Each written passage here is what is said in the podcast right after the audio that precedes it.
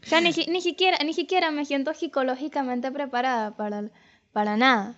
Yo creo que esa es de las situaciones más tristes que uno puede atravesar en su vida. Cuando esperas el estornudo y no te sale. Ok, let's do it.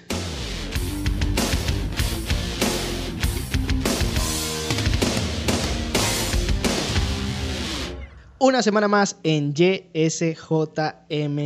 Podcast. ¿Qué tal? El día de hoy no me cabe el orgullo. ¿m? Porque tengo una invitada que aprecio, adoro, entre tantas cosas. Me hiciste la maldad. Eh, sí. Sí. Porque me avisaste de esto y no me dijiste sino hasta anoche. Es que si no me ibas a decir que no. Lo No. que pasa. No te iba a decir que no, pero me habría ya preparado no. mejor. No. ya me habías dicho que no. Bueno, tal vez. Me dijiste, no, ni lo pienses. Y yo, ujú. Ujú, Peribera. Peribera.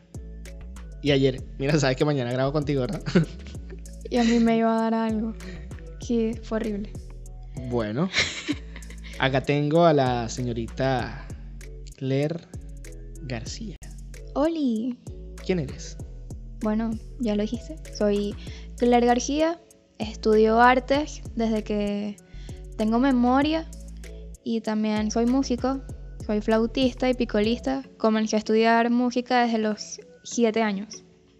Y también canto y compongo, pero no es algo como que a lo que me dedique de lleno. Pero sí estudio artes desde este año acá, que me enseñé a estudiar arte. Estudiar arte. Hay muchos tipos de arte. Uf, demasiados, demasiados. Sí. En específico, ¿a cuál te dedicas? Bueno, estoy estudiando, creo que ya vendría siendo mi cuarto año de dibujo. Ya estoy en dibujo avanzado. Y tengo varios también de pintura. Pero no estoy estudiando ahorita pinturas porque no me llama mucho la atención estudiarlo ahorita. ¿Piensas para futuro, quizás? Pero para este año no me inscribí En pintura. Pero es que también fue muy random porque yo pensé que ya no me daba chance de inscribirme en la academia y me escribió el profesor directamente porque es amigo de mi mamá y mi mamá le había dicho que yo estaba interesada, pero que no me inscribí porque era tarde. Y él me dijo como que, mira, las clases comienzan esta semana. Si tú quieres, te inscribes y hacemos todo así súper rápido y empiezas a ver clases esta semana con nosotros. 2018 fue eso. ¿Ah? Oh, no, no, este 2019. año. Este año. Ah, listo, no te ibas a inscribir, no ibas a seguir. Entiendo. Sí pensaba inscribirme, pero no me dio chance en el momento, pues. No Ah. tenía para inscribirme en ese momento y estaba en otro rollo en ese momento. Y ya después cuando salía todo eso y tenía chance y todo para inscribirme, era demasiado tarde. Pero No. el profesor me dio el espacio y comencé a estudiar. Ya llevas ya entonces tres años de formación Estudiando allí, sí. con ese mismo profesor. ¿Quién es Ujú. tu profesor? Mi profesor es Luis Rojas. Él está graduado en artes plásticas, creo. Eh, ha ganado muchos premios y es un artista muy reconocido de, la ciudad. Mi primer profesor fue Malvio Montenegro. Actualmente está fuera del país, pero muchos de los murales que se encuentran en la ciudad los hizo él. ¿Tú consideras que eh, la pintura y el dibujo siguen siendo algo importante hoy día en un mundo donde todo lo digital es lo que se ve, es lo que se vende? Claro, pero fíjate que a pesar de que es digital, sigue siendo pintura y sigue siendo dibujo. Porque para hacer todos esos diseños, la mayoría de las personas usan un lápiz, el cual hace la simulación de estar pintando con un pincel, solo que es digital. Sigue siendo lo mismo, pero digital. Claro que ahora, tener las cosas aquí al frente de ti y, bueno, que ahora tener las cosas enfrente de ti y pintar y hacerlo aquí en vivo, sentir así la pintura que tú vas pintando, porque con lo digital, con un clic tú lo borras. Mientras que en, Z. mientras que en vivo, sí, mientras que en vivo aquí pintándolo ya, ya, ya, ya, ya, con pintura. Tienes que hacer mil maniobras también para que las cosas te salgan bien. No, sí, de hecho, estaba conversando eso contigo el otro día de. Y qué fastidio. Yo, yo te estaba diciendo, qué fastidio tú, como ahorita Sí. tienes una galería dentro de poco, que Sí. eso va a estar muy, muy interesante. Sé que tienes un trabajón pendiente y yo te estoy Gigante. quitando muchísimo tiempo.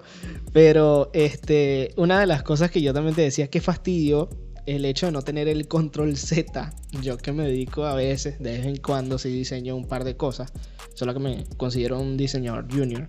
En el rango, yo siempre clasifico las cosas de junior, luego viene ya semi, senior y después viene senior. Así clasifico yo las cosas eh, de los niveles. Y entonces yo me considero ya junior, o sea, estoy iniciando, estoy consciente de eso, pero que me urge tener, o sea, fíjate que estaba el otro día probando un nuevo Illustrator que lo instalé en la computadora y cambiando de versión básicamente. Y no tenía todos mis atajos, los tuve que hacer de nuevo. Y el primero que busqué para poner, tú, estabas ahí, y yo dije, mira, primero lo primero, control Z, urgente. Porque no, no, no, o sea, me parece súper trabajoso el hecho de, borrar y que ese, ese borrado a mano quede bien. O sea, que no. Yo siempre partía las hojas, ¿sabes? No, pero es que entonces tú eras una bestia. Sí, sí, o sea. También es que usaba el primer borrador que se me atravesaba. No, y una de las cosas que primero te enseñan es a hacer bien los trazos. Porque las personas piensan que tienes que afincar el lápiz y, y ya. Y no, eso está malísimo. De hecho, cuanto más delicados tus trazos, creo que se ve más bonito. Y habla mucho también de tu trabajo, porque cuanto más delicado trabajas, se ve más estético, se ve más bonito. Bueno, entonces retomando, tiene vida realmente el mundo eh, a mano. Le podemos decir a mano. Hoy día consideras que sigue valiendo muchísimo más una pintura a mano que algo digital. El trabajo a mano siempre valdrá muchísimo más que el digital. Porque es algo que, por ejemplo, tú haces algo digital y no te puedes tardar, qué sé yo, más de dos horas tal vez haciendo algo digital porque vas llenando. Por ejemplo, en Procreate tú armas el cuadro y ya luego le das al balde de pintura y lo pulsas y ya lo hiciste. Sí, ya. Mientras que, mientras que para pintarlo a mano, como lo estamos diciendo, tienes que pasarte todo el rato. Y si es una pintura gigante, te tardas horas nada más pintando el fondo. Claro. Y que quede bien. ¿qué consideras que es lo más difícil a la hora de, de tú em, desarrollar una pintura o un trabajo? Los detalles. Los detalles siempre van a ser las cosas más difíciles, pero es a lo que más hay que darle atención. Porque es que el arte en sí requiere de mucha disciplina, paciencia, dedicación. No es como que hoy voy a empezar a pintar y ya mañana voy a hacer una obra Uf, magnífica. Hoy, me, levanté, y, soy Dalí. Sí, definitivamente. Y no, no es así. Yo cuando comencé, mi primera obra fue un paisaje, un atardecer en un safari. Era un safari y estaba el atardecer y ya todos los elementos del safari, que si la jirafa, el árbol y todo esto, eran pintados en negro. Porque era como... Eran sombras. Sí. Sí. Estaba al contrario a la luz. Me enfoqué más en el atardecer. Sí, era contra luz. Listo. Y me gustaba mucho trabajar así. Pero ya luego, cuando empecé a estudiar con Luis, me tocó hacer otras cosas. Porque él te pone a trabajar hasta en lo que tú crees que es lo más incómodo, ahí se afinca. Porque él dice que es cuando, cuando te sientes fuera de tu zona de confort, es que haces y logras mejor y aprendes más cosas. Sí, es verdad. Sí, y es así, es así. Yo recuerdo que mi primer dibujo de este curso fue un caballo. En mi vida yo había dibujado un caballo y de paso lo tenía que hacer en colores. O sea, hacer un caballo que se viera realista en colores y el primer día. Y yo dije, ¿cómo yo voy a hacer un caballo? Y pues me salió, me salió muy bien, fíjate. Me sorprendió realmente, no sabía que tenía la capacidad de hacer eso. Creo que lo más difícil del caballo son las patitas. No, porque este no era como las patitas. Ahorita, te lo enseño. Pero no tenía patas, era como. Era. ah, era. Era mitad. ah, de la mitad para arriba. Del cuello para arriba. ¿Así? No, se le había todavía el cuerpo, pero no bajaba tanto hacia las patas. Pero sí fue difícil la parte del cuerpo porque los caballos tienen muchos músculos. Sí, eso también. Y hacerlo en colores, porque una cosa es cuando trabajas con colores es que la mayoría de las veces tú haces los trazos generales y ya todos los detalles lo haces directamente con color. Todo. Mientras que con el dibujo de un lápiz tú vas marcando todo y tú sabes dónde vas a poner todo y A carboncillo es todo más fácil. Pero en colores se me hizo, uff, difícil. Pero al rato luego me di cuenta de que no era tan difícil. Que me estaba limitando yo. Ah, bueno, es que siempre el primer, o sea, el primer obstáculo es uno mismo. Sí. O sea, el, el- el no puedo, el no me va a salir bien, el Ajá. qué van a pensar si, si, mira, no, mira, está feo, ya, me salió feo, ¿viste? No, no lo voy a hacer otra vez. ¿Para qué lo voy a hacer de nuevo? Sí, lo tuve que borrar como siete veces. Sin mentir, lo borré como Ah, ya lo saben. veces. A la séptima, Te la sale. vencida. Nada de tercera. mm, mm, mm. a la séptima. Bye, Claire García. Hablemos también de los proyectos que tú llevas, ¿sí? Pero esto, esto quizás me estoy adelantando un poco a- al podcast, ¿sabes? Me gustaría terminar bien, bien, bien este tema de, de tu aprendizaje, ¿sí? Eh, ¿Cómo eran tus inicios? ¿Cómo te diste cuenta de que, mira, quizás soy bueno o soy buena para esto? Bueno, mi mamá y mi abuela siempre buscaban de meterme en cualquier clase que consiguieran por allí, porque a mi abuela le gustaba que yo aprendiera de cualquier cosa. Porque mi abuela no fue una persona que tuvo como la oportunidad de aprender tantas cosas. Sí, Experimentar. sí. Y que yo tuviera la oportunidad de hacerlo y tuviera los medios para hacerlo, es algo que a mi abuela le gustaba. O sea, si yo tenía como ponerme a estudiar arte, me ponía a estudiar arte. Mi abuela me metía en danzas, me metía en música. Yo podría decir que mi abuela es la que ha hecho que yo haga todo lo que yo hago hoy en día. O sea, gracias a mi abuela, que mi abuela me llevaba a mis primeras clases, gracias a mi abuela, yo hago todo lo que yo hago hoy en día. Sí. Entonces, ¿qué le recomiendas a, a esa persona que a lo mejor y le llama la atención esto de, del dibujo, de las artes? Bueno, mi mejor consejo es que inicien. Hay demasiados videos y demasiados cursos y demasiadas cosas gratis.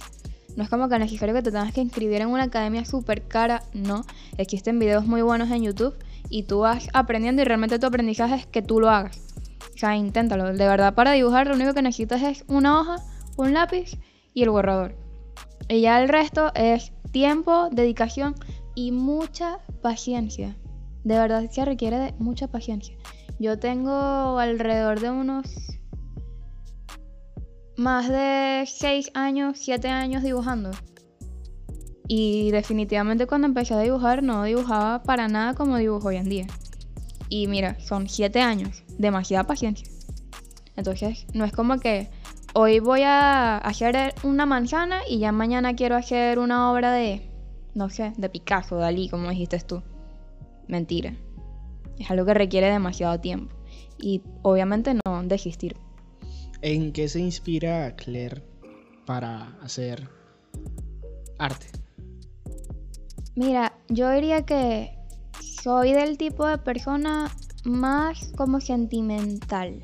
O sea, yo cuando comencé a pintar las paredes de mi urbanización, porque yo estuve en un proyecto en el que estaba pintando las paredes de mi urbanización, y yo me quedaba como mirando las paredes y tenía unas ideas de lo que quería hacer, pero al momento de pintarlas, como que no, ya esto no aquí, sea, no siento que esto vaya con lo que yo quiero que transmitir, como que con la vibra de la playa, como que con lo que quiero que la gente vea, no va con eso.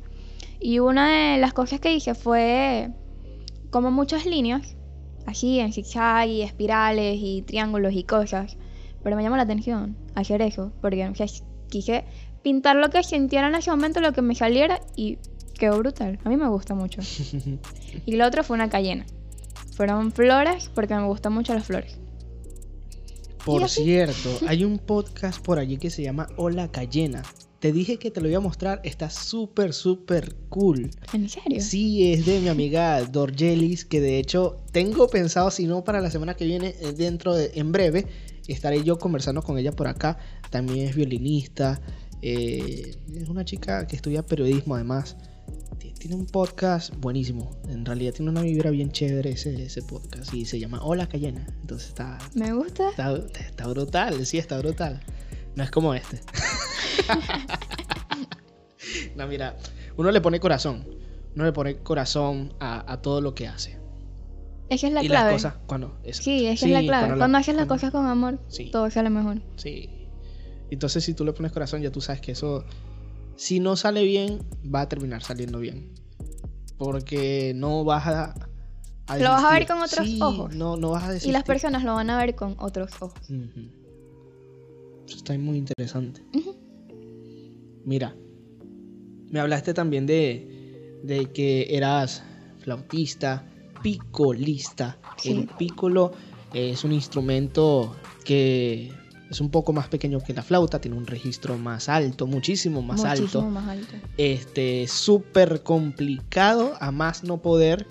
Eh, creo que sacar un sonido de un pícolo que salga bien, eh, pf, tienes, Difícil. tienes destrezas y tienes pulmones.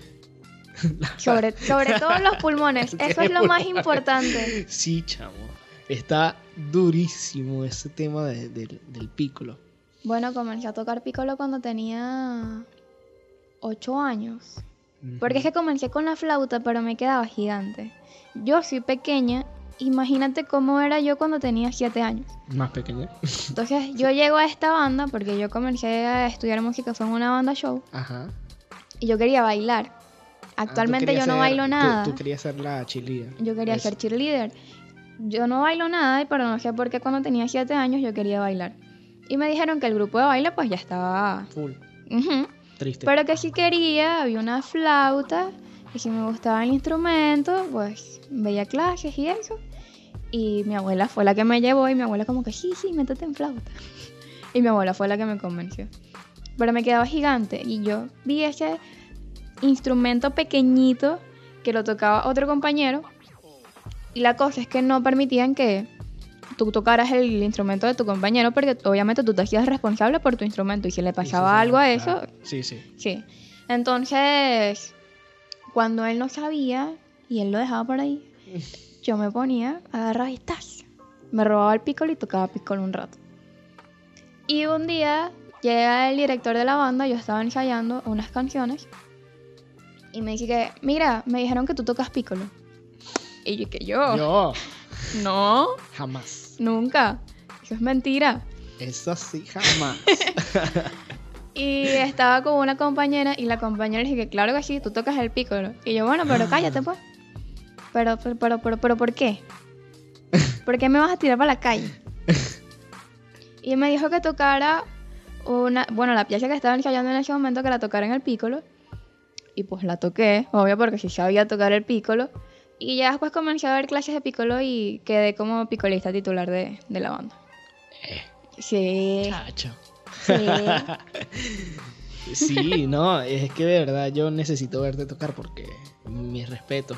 Además hoy día quedó por ahí una marca de guerra de los que tocan flauta o piccolo, saben que al final igual los que tocan también maybe oboe, que tienen una postura, una posición muy muy muy difícil o constante para poder tocar el, tu instrumento, terminas teniendo de repente una marquita, una cosa y- y bueno, yo sé que ustedes no pueden verlo, pero yo sí. y, y, bueno, Claire tiene una marquita ahí en el medio. De los labios los por la labios. flauta. Sí, eso no se va a desaparecer nunca. No, nunca. Y te van a preguntar, ¿y qué? Mire, ¿y eso? Y Siempre tú, me preguntan que si fue que me rompí el labio o que qué me pasó allí. Porque a veces sí se me abre, se me rompe. Pero es eso, desde hace muchos años que tengo eso allí. ¿Qué recuerdo así tienes ahorita de, de la banda? Un momento en específico. Uf, los desfiles eran lo máximo. Y O sea- una competencia en Caracas fue lo máximo. Una competencia a nivel nacional estaban todas, bueno, o la mayoría de las bandas de Venezuela en, no recuerdo dónde, pero era un estadio muy gigante. Y fue brutal. Fue brutal, o sea, así como tú lo ves en las películas de Estados Unidos, así fue. Yo te iba a decir, ¿tú has visto esa película? Sí, así como tú ves las películas de Estados Unidos, así fue la competencia. Mucho nivel en todos los, todas las bandas. Sí, mira, fíjate. Yo, yo te he contado esta historia, pero sé que a, a los oyentes no. Este, yo quería estar en, en la banda, en su momento en la banda de La Salle, de, en ese momento mi colegio. Y yo le dije, mamá, mira, yo, yo quiero entrar en la banda. Y quiero estar en la banda. Y, y ya. Y yo, mira, quiero, quiero tocar. eh, Ese tambor que está ahí, ese. Ese. Ni Yo siquiera sabías cuál Yo tambor. quería tocar redoblante, punto. Sí, una cosa así, bien, bien, bien. Ajá, Todo menos el, el granadero o el bombo, o sea, todo menos eso. Yo dije, no, eso no, yo, yo quiero esto, que se ve como que más difícil. Entonces yo le dije, mamá, mira, yo, yo quiero eso. Bueno, realmente el más difícil vendría siendo el rototo. Pero bueno, sí, yo quería tocar eso, era, era el punto. Entonces mi mamá me dice, ¿sabes qué? Mira, yo te voy a llevar a la escuela de música. Y yo, ah, Bueno, y dije, bueno, yo llegué a, a- a la orquesta, ni siquiera en la escuela de música, a la orquesta, o sea, peor. Porque estaba súper lejos de lo que yo quería. son dos mundos totalmente Sí, distintos. súper lejos, ya te digo, súper lejos. Tanto así que yo llegué a, a la coordinación de, de la orquesta y me preguntaron, ¿qué instrumento quieres tocar? Y yo, mira, ¿Aquí no hay un rototo? yo, mira, este, yo no sé cómo es eso, pero yo quiero tocar como la batería, ¿sabes? Así le dije a la, a- a la señora, como la batería, ¿sabes? Y ella como que, ah, percusión. Y yo, ah, se llama percusión. Todo el cuerpo. Sí, sí, sí. No sabía. Y, y yo, ah, sí, eso, eso. Oíste, vamos, percusión, eso. Méteme ahí. Para allá voy. Y entonces, nada, inicié la orquesta, después me salí de clases de percusión. eh, diferentes motivos, unas, unas tonterías que yo no entendía, no entendía qué era lo que, una- lo que es una audición, no entendía lo que era un concierto importante. Justo entré en el momento no indicado porque estaban en medio de unas audiciones, unas cosas, entonces el profesor como que estaba preparando a los muchachos bien para que fueran chévere y tal. Y yo me quedaba en una esquinita y que mira, ponte de, agarra tus baquetas que eran 5A, eh, súper livianas, y ponte ahí en la esquina Hacer estos ejercicios. y ahí bla bla bla bla bla bla. Y yo, ajá. Empecé, bla, una semana, bla bla bla bla bla. bla. Este ejercicio, este otro, ajá. Dos semanas, ajá. Tres semanas, conchale. Cuatro, mm. y ya la quinta como que dije, ¿sabes qué? Mira, Me voy. déjalo así. Y entonces entré en clases de, de las que estaba viendo mi hermano, que era clase de viola. Sí, de, Tú, viola. escucha, entré en clases de viola con mi hermano. Por, o sea, entré en su clase así como que coleado. Después de mi clase de percusión, entré, él estaba en clase y yo, que ah, voy para allá, para donde está mi hermano, porque anyway, Así sí. estaba mi hermano ahí y yo entré. Y vi a la profe, la profe bien simpática, bien chévere, bien didáctica. La profesora María Victoria Machín. Un abrazo, saludos si llega a escuchar esto algún día. Fino, sabes que mis respetos to- total, total para esa profe. Y entonces me gustó. No el instrumento, las clases sí. Las clases eran chéveres y me quedé. Además, la profe sí estaba bonita. Entonces, ah, Ay, Dios. eh, Un Eh, Jesús como con ocho años pendiente de la profesora. Sí, no, pero me cayó bien, me cayó súper bien, me cayó súper bien la profe. Entonces dije, nada, estas clases son lo máximo. Porque los ponían a tocar y la profe estaba pendiente. Y yo, yo necesitaba atención, yo no. Sí, o sea, parecía mentira, pero yo necesitaba que me pararan pelota y que mira, lo logré. y como que, ah, sí, lo lograste, dale, sigue. Y entonces me pasó eso, vi viola como por... ¿Cuánto? ¿Cuatro años? Sí. De paso, cuatro cuatro o cinco años. Y de repente me dio que conocía a, a un amigo que se llama Johnny, que él tocaba oboe. No sé qué me pasó. Yo lo veía tocar oboe y yo, qué cosa tan bárbara. Yo quiero. y, y- y el yo quiero y me, me prestaba oboe y yo, ah, mira esto, me prestaba las cañas que no usaba. y yo, ah, mira esta, ah, sí, sí, tal, pim, pum, pam. Me fue como que ahí, como que endulzando la brona y, y ya me fui. Me, me metí en clases de oboe. Y dejé la viola. Y después te decidiste por No, no, no, me- mira, mira, mira. E- Esto fue muy interesante porque pasó un año o una- como 8 o 9 meses. Yo en clases de oboe, las cosas cada vez se ponían más complicadas. En la orquesta no era como que habían demasiados oboes. De hecho, Johnny en ese momento se fue a estudiar medicina, que yo solo tenía mis métodos completos. Mi mamá tenía una librería en ese momento, así que me sacó los- todos los métodos, me los completico, como toma. Y lo que pasó fue que no aguanté la pela. Era muy difícil. Y básicamente me rendí. Sí, porque era demasiado, o sea, me estaban exigiendo mucho, mucho. Y era, no era como que mi ritmo, ¿sabes? Eh, y no aguanté. Y dije, no, mira, salía de los ensayos reventadísimo. Eh, no, no puedo, espérate. O sea, así, así, así. Literal así. Sí, es Y- que también en los ensayos de, disculpa que te interrumpa, pero también en los ensayos de flauta, una de las primeras cosas por lo que uno pasa es en marearse. O sea, una de las primeras cosas que te dicen es, si te mareas, Oye. avísame. Avísame porque sí. te cansas demasiado. Sí. Y en Piccolo era horrible. O sea, la resistencia tiene que ser como tres veces Eso, mayor. eso precisamente era lo que me pasaba. Yo me, yo me mareaba. me mareaba. Ey, es en serio, el que tenga la oportunidad de probar. eh, Un en cualquier instrumento sí, a viento, diría yo. No, no, mano. Es, es una cosa duro. Es heavy. Es muy heavy. Y, y bueno, nada, yo dije, bueno. Me senté con el director de la orquesta. Le dije, mira, esto es lo que yo quiero. Yo quiero cambiar mi instrumento. Él preocupado por la situación, claro, porque nadie en la historia de la orquesta creo que Se cambió había, tantas Sí, veces. se había cambiado tres veces de instrumento. O sea, no, eso no pasa, eso no sucede. Es como que uno agarra, si no te gusta este, bueno, este, ah, listo, todo feliz. Pero que te cambies tres veces de instrumento. What happened to you, bro? Pero yo pienso que tú puedes probar todos los instrumentos que... Ujú, De, o sea, deberías, pues. Sí. Lo que pasa es que yo quería regresar a percusión. Ah. Y entonces el profesor como que ni tonto tampoco. Ya yo tenía un rato ya eh, con viola y tal y la cosa. Ya tenía más o menos experiencia. O sea, también avancé rápido en, en, en oboe porque tenía la experiencia de leer, de aprenderme las cosas, sabía cómo estudiar, X, Y, Z. Y, y bueno, él como que mira, percusión, no. Ni se te ocurra. Es más, no te voy a dejar. y yo como que, ah, y estaba, estaba yo con mi mamá y mi mamá como que, "Mm, es verdad, no, eso no.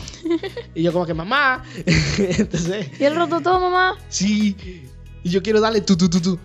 Bueno, anyway, este, me dijo que no. Y me dijo, la única opción que tienes, o bueno, te voy a dar dos opciones en realidad. O te quedas en oboe, que ni loco me quedé en oboe, en oboe, o sea, no, no aguantaba, no. O regresas a viola. Y yo como que, a ver, ¿tengo otra opción? No, viola. Listo. Y así fue como regresé a clases de viola. Y cuando me vio la profesora regresar, como que, ajá. Ah, perdido. Ah, ¿verdad? Regresaste. Yo sabía que ibas a regresar, me dijo. y yo, ah, ¿tú sabías? Y yo, sí, sí, yo sabía que ibas a regresar. Y yo, "Mm, si tú supieras que en realidad no quería regresar. No por ti, no es nada personal. Es que me gusta la percusión. No, yo tuve que bajar un tiempo a flauta. Porque, sea, yo sufro de los oídos. O sea, ustedes no lo saben, pero yo tengo nada más un solo oído. Y el instrumento del piccolo es mucha presión. Y llegaba un punto en el que para mi oído era demasiado. Sí. Y tantos años tocando piccolo estaba como que saturado de tanta presión. Sí. Y tuve que bajar a flauta. Y el tiempo que bajé a flauta, me salí. O sea, yo estuve de, o sea, fuera de la banda el tiempo que se supone que debía estar en flauta.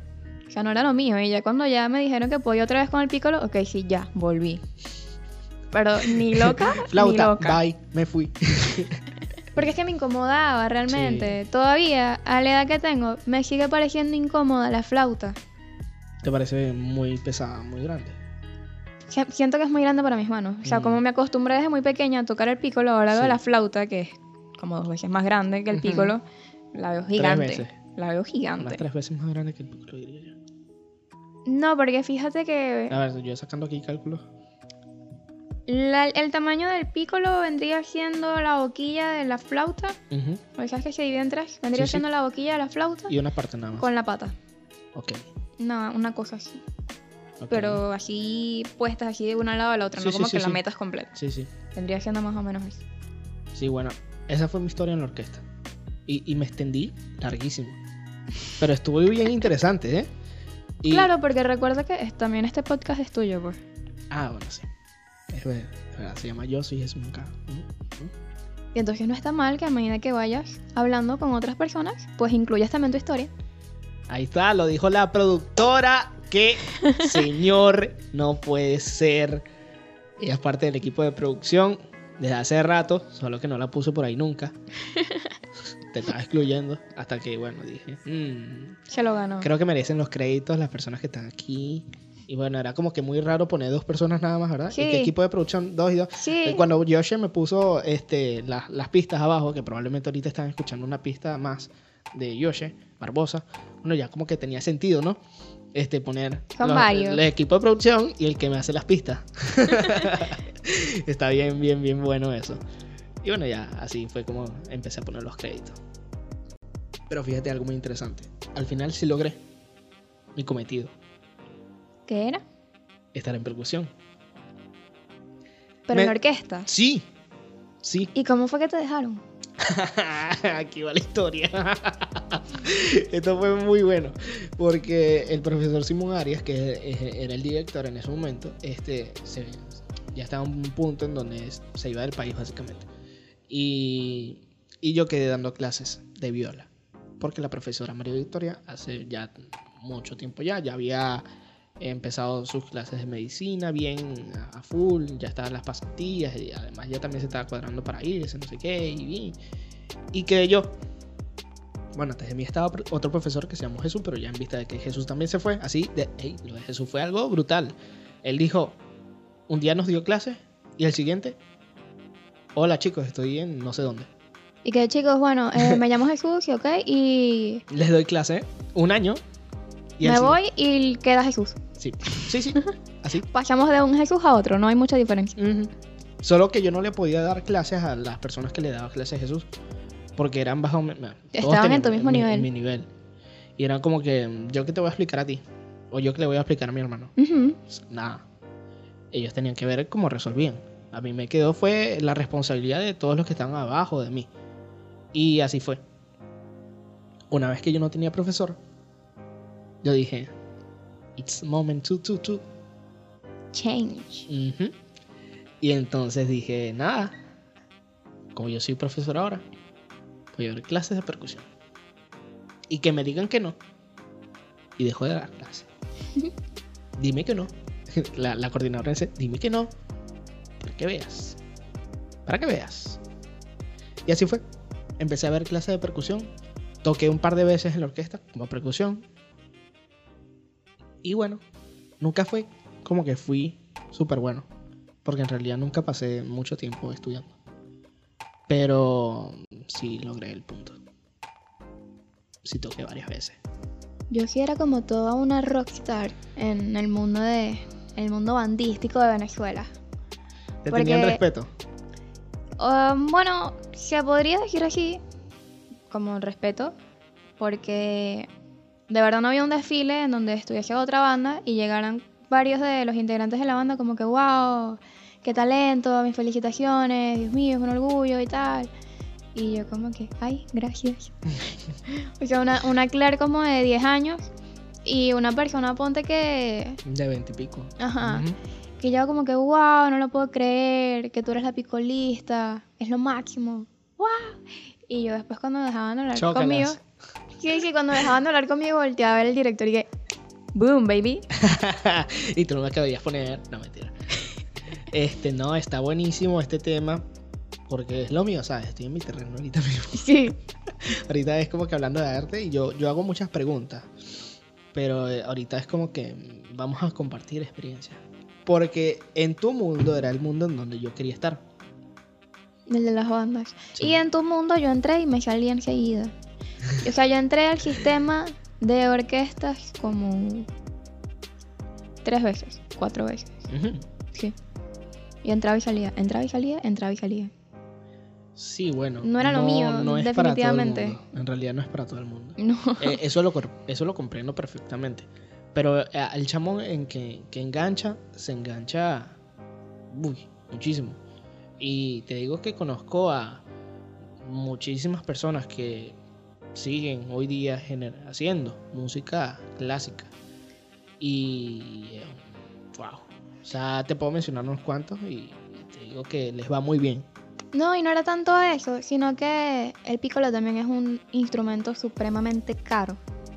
Y Sí, eh, la que verdad es que había nada más uno. uno. Sí, había uno solo. Y lo tenía Olvis, Olvis. que él está ahorita fuera del país. Ujú. Y yo lo conocí y cuando nos conocimos, que yo le cuento que yo tocaba flauta, él se sorprende Y yo le digo, sí, también toco pícolo. Y le dije, ¿qué? No puede ser que tú tocas pícolo. y yo, sí, yo sé que tú tocas pícolo porque yo quería tu pícolo. ¿Sabes? ¿Sabes? Yo quería tu pícolo, pero no podía tocarlo porque ya tú estabas antes que yo. Mira, y en mi, en mi mm, trayectoria, si le podemos decir así, en la orquesta, yo hice muchas cosas y una de esas eh, fue dirigir, Sí, eso vi. director de orquestas. Fue una experiencia muy buena. No es fácil, es muy difícil, demasiado diría yo, señor. El que es director de orquesta tiene que estudiar, tiene que fajarse, tiene que escuchar música, tiene que tener oído, tiene que tener paciencia, mucha paciencia, porque en el mundo hay muchos directores que se montan y hacen el show. Y me sé el nombre de unos cuantos. Solo Ay, que, Dios. sí, se Aquí no, lle- aquí no vamos a quemar a nadie. llegan y a montar las manos, ¿sabes? A, a- a- hacer el, el gestico, a mira, sube aquí, haz esto así, haz esta expresión y quiero que esto suene así y ya. Para no ponernos muy técnicos. Pero ya, eso todo. O sea, antes de ello, no en las grandes orquestas, porque en las grandes orquestas ya la mayoría están formadas y ya han tocado como el mismo repertorio como 200 veces, entonces como que ¿qué le vas a enseñar? Pero en las orquestas donde de verdad se trabaja y se forma a los jóvenes, a los muchachos, pues normalmente son directores de preparación. Directores de preparación. Y son los que menos se llevan el crédito. Porque viene otro personaje y nada más monta las manos y hace que suene. y ya. Y, y es como que muy injusto, sí, lo es, pero así, así es. Bueno, yo también tuve la oportunidad de estar como varias veces, como en la línea de, de líderes de, de la banda. Y era gracioso porque no era como que la gente te tomara muy en serio, porque como te dije, yo estaba muy pequeña. Y las personas me veían como que, ¿qué? O sea, ¿qué?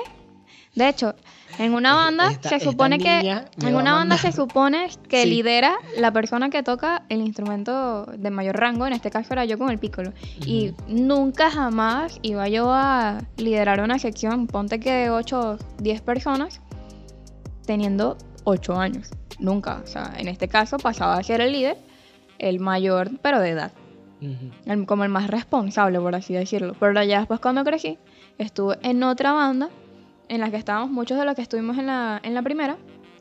Y el director hubo un día que no pudo ir. Y quedamos un compañero y yo eh, a cargo de toda la banda. Y fue heavy, ¿viste? Porque en las bandas yo creo que lo más difícil es que se mantenga un orden. Porque todo en las bandas tiene que ser muy.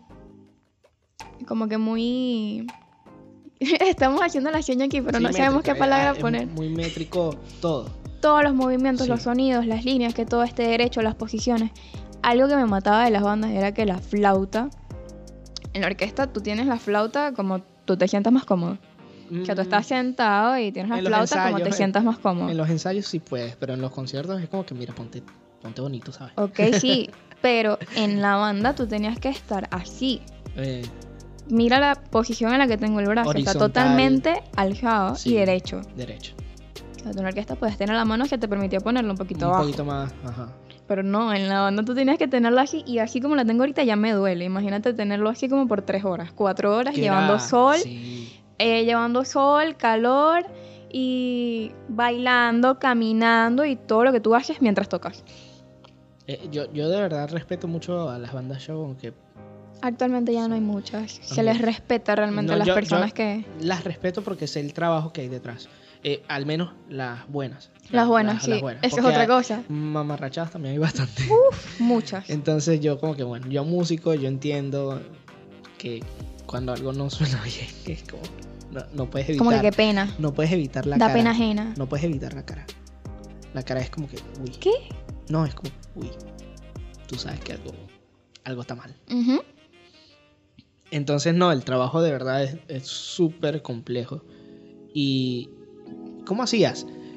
8 años, 10 años, 12 años, creo que por ahí por ese rango, 12, igual eras muy pequeña. Eh, ¿Cómo cuando te trasladabas a otros estados o unos eventos más grandes, cómo hacían la multitud? Porque en los carnavales hay multitud. Mira, los carnavales yo creo que los más difíciles, los, sí diría yo que los más difíciles son los de San Diego. O sea, el reto, diría yo que la mayoría de las bandas de la zona costera de Venezuela es San Diego, los carnavales de San Diego. Es un evento gigante. Es un evento gigante, larguísimo y llevas mucho sol y calor porque en San Diego el sol y el calor es horrible. Y tú podías estar tocando y veías como a tu izquierda se estaba quemando una montaña prendida en candela del calor que había. De verdad, o sea, todos los, de verdad, o sea, todos los desfiles que yo iba a San Diego, veía como la montaña se prendía en candela del palo de sol que hay. Uy. Era horrible.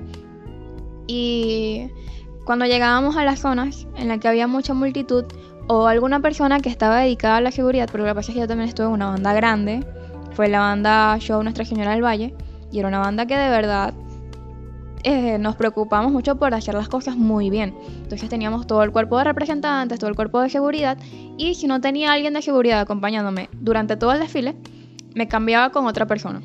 Porque lo que pasa es que con el pícolo siempre tiene que cubrir la esquina. Sí. Y cuando tocaba estar muy cerca de las multitudes, me cambiaba con otra persona y quedaba en el puesto del medio. Y así era. Pero ya en el momento en el que teníamos que pasar a tarima, que todo era cerrado, me volvían a poner a... O cuando ya sentía que era segura, me volvían a poner en esquina. Vale. No, mira, retomando un poco el tema del arte. lo dejamos olvidadito. Sí, lo dejamos olvidado. Porque arte es mucho.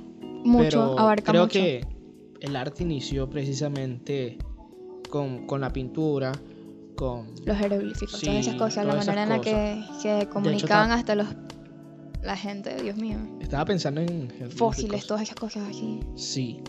Entonces, en este tema, algún último dato, consejo, acotación, que formas parte tú de proyectos que precisamente dije que íbamos a conversar de eso de proyectos de formación personal sí. y que apoyas a las personas a través del arte.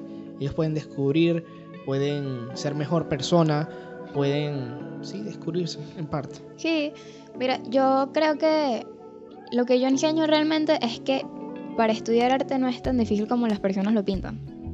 De hecho, lo, creo que una de las cosas que más pienso es en la bendita frase de Rui Torres de no hay que ser un experto para ser un gran artista. O sea, eso yo lo vi cuando estaba bien chiquita y me lo sembré y me lo creí y al sol de hoy todavía estoy pintando.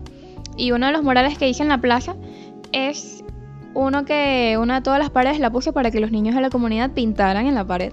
Y hicieron un montón de corazones y la gente como que, pero que los niños no saben pintar bien y que a mí no me importa. O sea, a mí lo que me importa es que los niños se diviertan y sientan que están haciendo las cosas bien. Porque realmente ellos no son unos expertos. O sea, yo creo que ni un experto podría hacer un corazón perfecto. ¿Qué le vas a pedir tú a un niño de 8 años? Una cosa así. Entonces, una de las primeras cosas que yo enseño es que no necesitas ser un experto para ser un artista. Simplemente necesitas ganas de hacer las cosas bien. Y que no es tan difícil como lo pintan. Todo es dedicación, constancia, paciencia y que yo te lo explico todo demasiado fácil también. si queremos ver clases contigo, ¿dónde te podemos ubicar?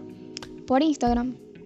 Estoy planeando dar clases personalizadas por Instagram, pero actualmente también pertenezco a un proyecto que es de crecimiento personal, pero ese es para chicas. Y el que estoy haciendo yo es para cualquier persona que quiera aprender en cualquier rango de edad. Y por Instagram me consiguen como Claire García, K-L-E-R García, porque mi nombre es un poco raro también. Sí, eh, eh, explícanos por qué ese nombre. Por una serie, creo. ¿Una serie? Sí. Lo que pasa es que en Estados Unidos el Claire es como decir aquí María. Mm. ¿Sabes? Pero aquí es demasiado raro. O sea, pero ese Claire sería como Claire. Ajá. Pero mi mamá me hizo el favor de ponerlo K-L-E-R, que Claire, directo, de una. Sí. Porque si no me iban a estar preguntando a cada rato o me iban a llamar Claire. Y iba a pasar muchas molestias a diario por mi nombre. Entonces, de verdad, mi mamá me hizo un favor gigante por ponerme un nombre tan simple. Gracias, mamá. Sí, gracias, mamá. No, mira, yo también le agradezco, a pesar de que hoy día diga que, ah, que quería estar en la banda, que por qué me metieron en la orquesta, que no sé qué, tal. Yo agradezco muchísimo esa etapa de mi vida porque en la orquesta aprendí no solo a tocar un instrumento, sino muchos otros valores que sé que tú también seguro aprendiste en la banda, como responsabilidad, respeto, trabajo en equipo, fraternidad, Disciplina. Este, son muchísimos valores que tú eh, aprendes estudiando y haciendo música con tus compañeros, con, con tus amigos, hace muchísima socialización, si la haces, y creo que eso para las personas tímidas también les ayuda, les ayuda muchísimo. Así que metan a sus muchachos en música. Que metan la- y en arte también, en pintura, en Sí. dibujos. Si ustedes ven que está fallando en matemáticas, pero que hace unos dibujos buenísimos, o sea, váyanse por ahí. Ayuden lo que pase las notas bien, pero ustedes saben que el niño luego no va a necesitar tanto eso porque le va a gustar más el arte. ¿Sabes? No es como que. Créanme que una persona que dibuja no va a necesitar como que saberse toda, todos los estados y capitales de, de Venezuela. Lo digo, ejemplo, yo me molestaba porque me hacían aprenderme todo a, acá letras que se dice, ¿no? Ujú. Y me molestaba, de verdad, no era lo mío. Y mis notas, eso se me reflejaba en las notas, pero actualmente no lo uso. Actualmente no lo uso. Bueno, yo con la historia, yo es que en realidad, mm, yo como decía, es importante, pues la historia nos enseña muchísimo. Obvio, pero, la Pero manera en la que me lo cosas- enseñaban. Otras cosas, sí. Ah, también la manera en que le enseñan es, eh, es difícil. es- ujú. Es otra No cosa. es difícil, No, sino no- que los profesores son un poquito. No es didáctico. Ajá. Este, creo que pues, eso está para hacer otro podcast, de verdad. El sistema educativo actual no sirve. No, definitivamente no. Ya quedó atrás. Sí. Creo que es momento de, de hacer todo de nuevo. Es momento de eso. Y, y la forma en que se enseña ya debe cambiar. Ya Hay que ser también un poco más empático con las personas. Y que no solo... Hay materias que sí sirven. Pero Sí, hay claro. otras materias que de verdad... No es como que tanta prioridad. Ajá. ¿Por qué no me enseñan economía?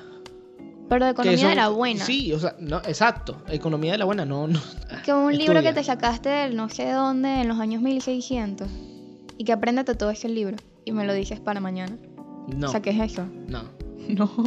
Este, no, economía pero básica, pero que te sirva porque lo vas a necesitar y al final lo vas a tener que terminar estudiando en tu adultez Claro. porque es totalmente necesario. Aquí me ves. Lo pones en práctica. Exacto, Es lo que pones en práctica.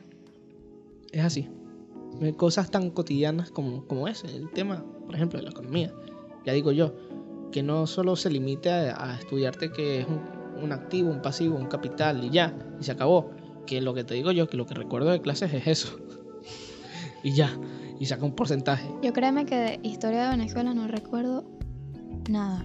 Me, me aprendía las cosas para el examen y ya luego de que pasaba el examen desaparecía. yo sé lo que pasó contigo. Sí, Tú no viste la materia. La ¿Ah? materia- Tú no viste la materia. Sí, La sí materia tuve te vio a ti. Ah, bueno, sí, eso es otra cosa. Si lo dices así, sí. Fue horrible, fue horrible. No, de verdad. Bueno, Claire, muchísimas gracias. Sé que hablamos acá de no lo que teníamos tan, tan planificado hablar. Pero sigue siendo sigue arte. siendo- sí, sí, pero que yo quería aquí profundizar el tema de...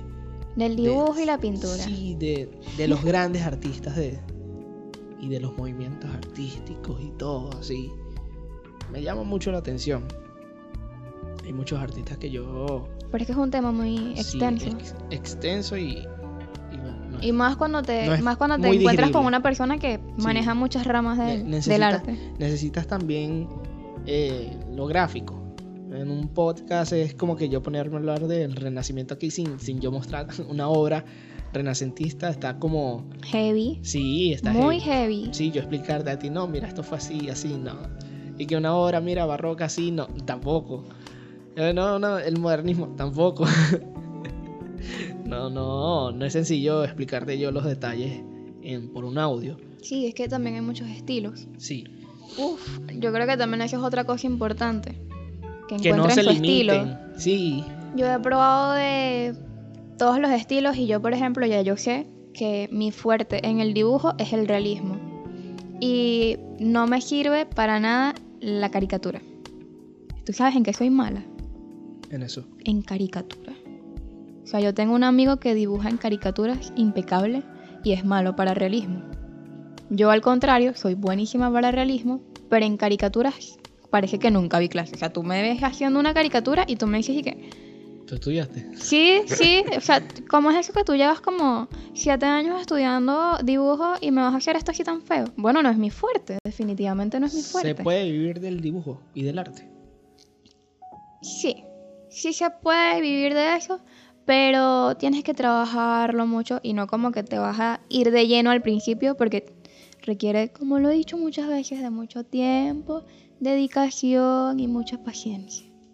Pero sí se puede.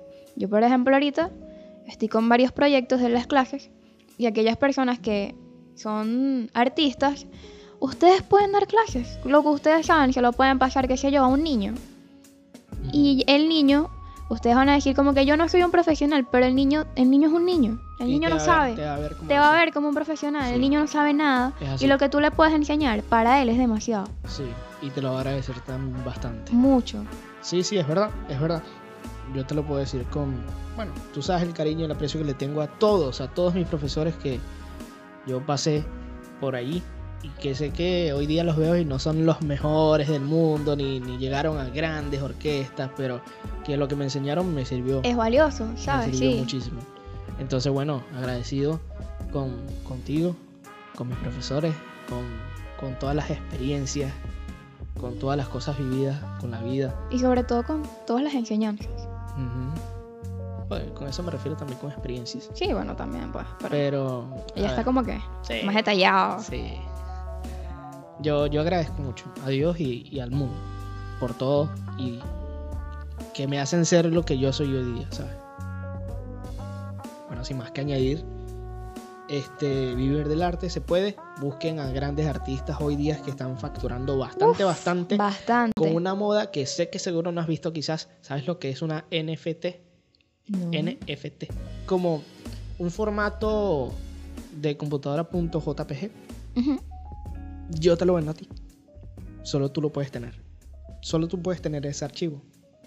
Y eso to- el archivo es lo que te estoy vendiendo. Ok. O sea, te está vendiendo una obra, pero digitalizada. Un original. NFT. Ya. Ya va. Esto se resuelve rapidito. Aquí Google. mi amigo Google me va a ayudar.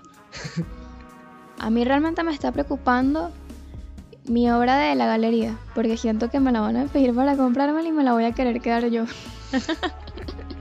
Los NFT son un archivo inimitable en el mundo digital que puede ser comprado y vendido como cualquier otro tipo de propiedad. Pero no tiene una forma tangible en sí mismo. Obviamente es un archivo. Esos tokens digitales o archivos pueden ser extendidos como certificados de propiedad de activos virtuales o físicos. O sea, básicamente yo te vendo como la licencia de que tú puedas portar este archivo Sí.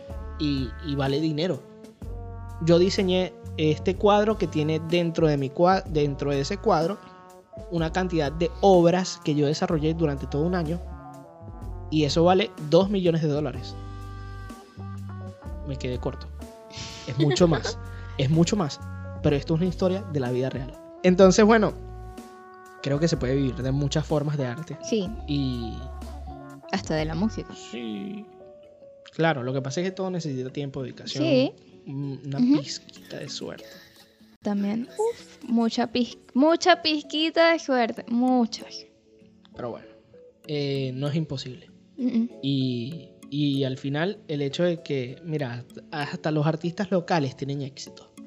Si eres el mejor artista de tu ciudad, se te va a reconocer y te va a ir muy bien. No te limites. Bueno, por ejemplo, como te dije, mi profesor es de acá de la ciudad, no es como que un artista súper reconocido, pero acá en la ciudad tiene muchos estudiantes, tiene una academia de arte y está posiblemente habrá una segunda academia y es un artista local que se le reconoce por eso. Exacto. Y no le va mal, me imagino. a- No, a para nada. punto económico se refiere. Así que no piense que no va a triunfar. Por favor, no, No, lo haga. no lo haga. Definitivamente no lo haga. Gracias. ¿A ti? Simplemente gracias. Educación, trabajo, respeto. Y que nunca, pero nunca se nos olvide Dios para hacer de Venezuela el mejor país del mundo. Chao, chao. Y chao. Bye. Gracias por llegar hasta acá.